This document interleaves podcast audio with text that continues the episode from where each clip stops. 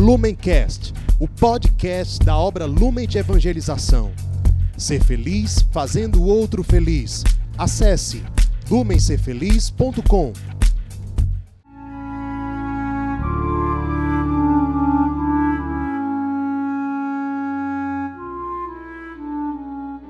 Os santos são sinais da presença do ressuscitado na história. Hoje, dia 31 de março, celebramos São Benedito o Mouro.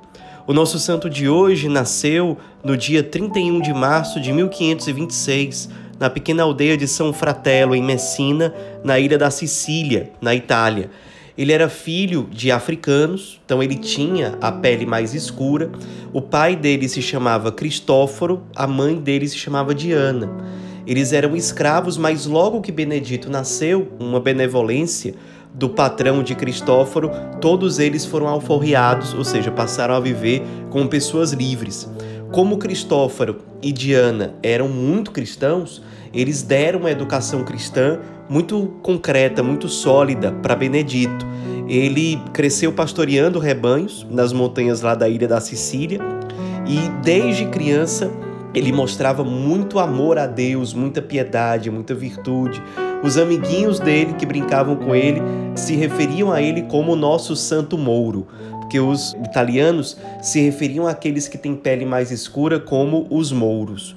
Ele também, desde criança, teve uma identificação muito grande com São Francisco de Assis, com a vida dele, com a espiritualidade dele.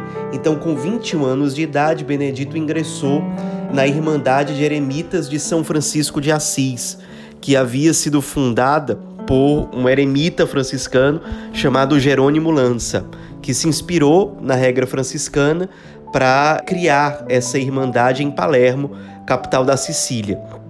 E logo Benedito se mostrou um franciscano exemplar na oração, na humildade, na obediência, na alegria que ele emanava em todos os momentos, inclusive quando ele estava fazendo penitências. E ele costumava exercer a função de cozinheiro. Era uma pessoa muito simples, não sabia ler, não sabia escrever, mas mostrava muita sabedoria, uma sabedoria infusa, que impressionava até os superiores dele.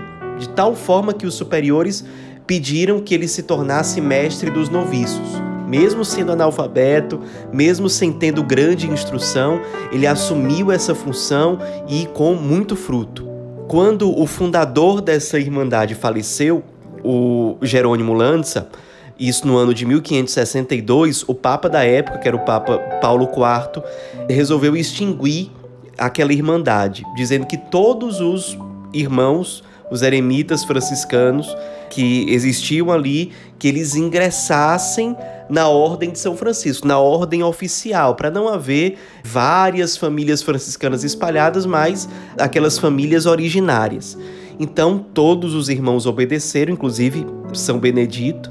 Ele se mudou para um convento chamado Convento de Santa Maria de Jesus, que também ficava na cidade de Palermo, capital da Sicília, e foi ali que ele viveu o restante da vida da vida terrena dele. Continua exercendo funções muito humildes.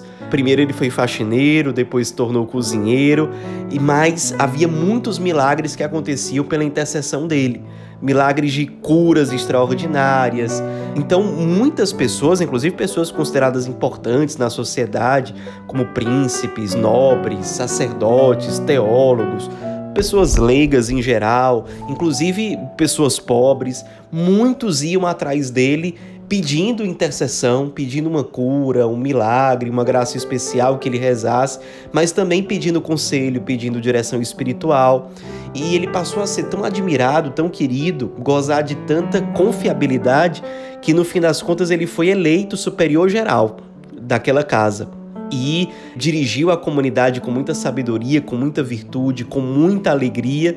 E depois que ele terminou de exercer essa função de superior da casa, ele voltou a ser um simples cozinheiro. E inclusive foi na cozinha que ele morreu no dia 4 de abril de 1589, como um frade franciscano completamente despojado, vivendo o espírito da pobreza franciscana e já gozando de grande fama de santidade. Logo que ele morreu, ele, as pessoas já passaram a cultuá-lo como verdadeiro santo. Foi canonizado pelo Papa Pio VII no ano de 1807.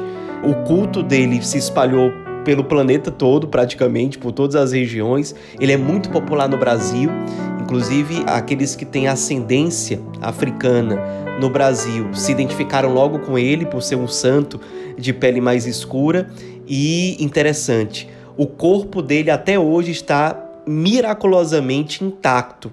Lá na mesma igreja do convento de Santa Maria de Jesus, onde ele viveu, em Palermo, na capital da Sicília. Nos inspiremos na vida desse grande santo, um santo simples, pobre, despojado, franciscano, contemplativo, sempre a serviço, desapegado, nos inspiremos para que nós também não tenhamos apegos a coisas passageiras, não sejamos arrogantes, não sejamos autossuficientes, mas encontremos a nossa alegria numa vida humilde, numa vida a serviço. São Benedito, o Mouro, rogai por nós.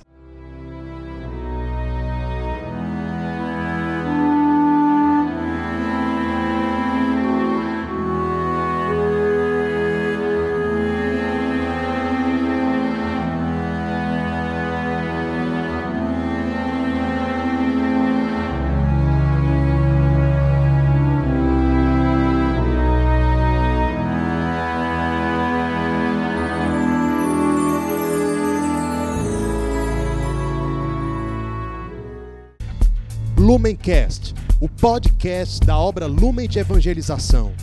Ser feliz fazendo o outro feliz. Acesse lumencerfeliz.com.